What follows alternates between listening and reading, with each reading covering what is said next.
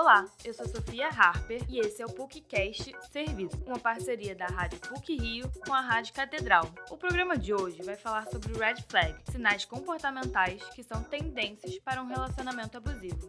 Quando se fala em relacionamento abusivo, a primeira imagem que surge na cabeça é a da violência física. No entanto, pequenas atitudes no dia a dia passam despercebidas e podem ser consideradas tóxicas nas relações. Ciúmes e controle excessivo, falta de escuta e atitudes agressivas são alguns dos sinais possivelmente abusivos a ficarem alerta na hora de se relacionar. Tais comportamentos também são conhecidos nas redes sociais como red flags, ou seja, bandeiras vermelhas. A psicóloga Evelyn Rodrigues afirma que, além de perceber os sinais na outra pessoa, a forma que você se sente dentro daquela relação pode indicar que existe algo de errado temos sempre que verificar o quanto essas relações te prejudicam. Então, a agressão psicológica é algo muito complicado, mas em geral você vai vivenciar muita angústia, muita ansiedade dentro dessa relação, muita culpa. Então, desde o início, algumas coisas já aparecem. As pessoas já costumam mostrar alguns comportamentos de ciúmes, tentam uma, ter uma possessão assim em relação a você, falar da sua roupa, tentar te afastar de algumas pessoas. É, de alguma forma, tem alguns alertas. Segundo dados da Organização Mundial de Saúde, OMS, uma em cada quatro mulheres jovens de 15 a 24 anos que estiveram em um relacionamento já terá sofrido alguma violência de seus parceiros. Além disso, é possível identificar um ciclo dentro dos relacionamentos abusivos. Primeiro, começa com a construção das tensões, caracterizada pelo controle do comportamento, ofensas e isolamento da mulher. Em seguida, a explosão da violência e, por fim, a lua de mel, onde o parceiro pede perdão, faz promessas de melhoras e se reconcilia para voltar à primeira etapa do ciclo novamente. A responsável por identificar esse ciclo e a entender que existe um padrão de comportamento foi a psicóloga norte-americana Lenore Walker. Suas conclusões foram feitas na década de 1970, depois de entrevistar mais de 1.500 vítimas de violência doméstica. A fotógrafa Laura Campolina conta que hoje em dia consegue constatar diversas bandeiras vermelhas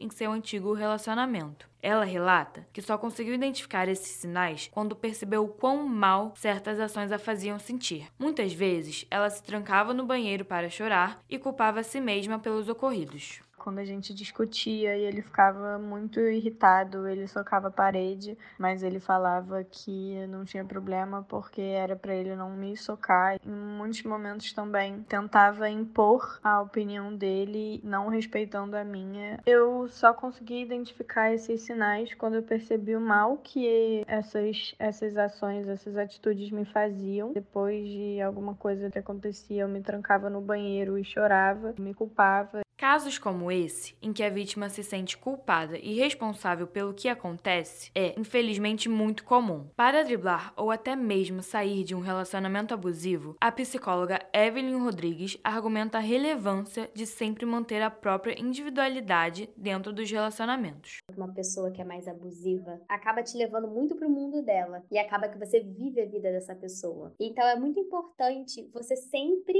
ter a sua individualidade, sempre estar perto dos seus seus amigos, porque acontece muito da pessoa te levar muito pro lado, você perde a sua rede de apoio, são sua família, seus amigos. Tenha o seu espaço, faça o que você gosta de fato. Tenha também opiniões que vocês vão fazer, pequenas coisas que acaba quando você entra numa relação acaba vivendo muito a vida do outro, ainda mais se a pessoa é muito dominadora. Então é sempre tentar resgatar você mesmo.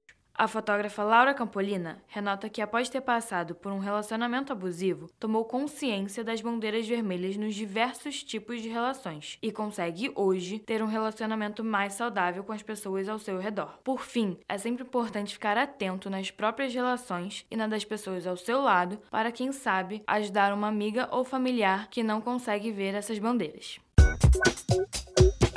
Esse programa teve produção e edição sonora de Sofia Har, com supervisão e edição do professor Célio Campos. Lembramos que a Rádio PUC faz parte do Comunicar, que é coordenado pela professora Lilian Sabat. Voltamos na próxima sexta-feira. Até lá!